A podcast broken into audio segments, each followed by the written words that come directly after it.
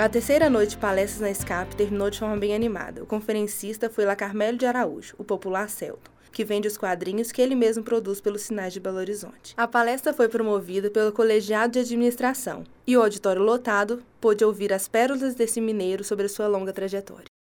La Carmélio, desde bem jovem, se interessava pelo mundo dos quadrinhos e resolveu colocar o seu talento em prática. Eu tô com 55 anos, quando eu tinha 6 anos de idade eu já fazia histórias em quadrinhos, já esboçava, eu...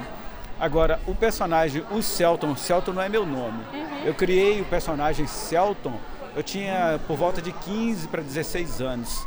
Ele era muito inspirado nas revistas que eu lia. Eu sempre gostei de, do estilo Marvel.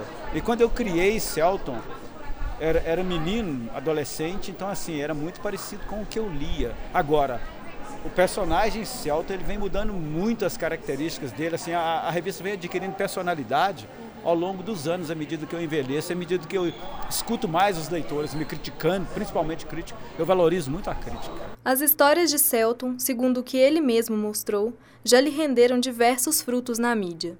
Ele já deu entrevistas em várias redes de televisão e a fama dele se estende por várias gerações de belo-horizontinos, como Giovanni Reis, de 16 anos, que é menor aprendiz na PUC e fã das revistinhas desde que foi apresentado ao personagem quando tinha apenas 11 anos. Já Caroline Franciele, aluna do curso de jornalismo, conta que sua mãe comprou as histórias e levou para casa. Caroline falou também sobre a importância de um trabalho independente como o de La Carmelho. Eu, eu acho bacana a iniciativa, sabe? Porque a partir dele, eu acho uma ideia bacana porque prova que a gente não precisa de muita coisa para poder divulgar a arte. La Carmelho contou na palestra que já passou por várias dificuldades para conseguir produzir sua revistinha, que até hoje é feita de maneira totalmente independente. Ele é o roteirista, desenhista, diagramador e vendedor do seu trabalho. Mas diz que se tivesse condições, contrataria pessoas para o ajudarem no processo de criação, que leva cerca de três meses por edição. Seu maior sucesso de vendas é o combate da sogra contra o capeta, que vendeu mais de 80 mil exemplares.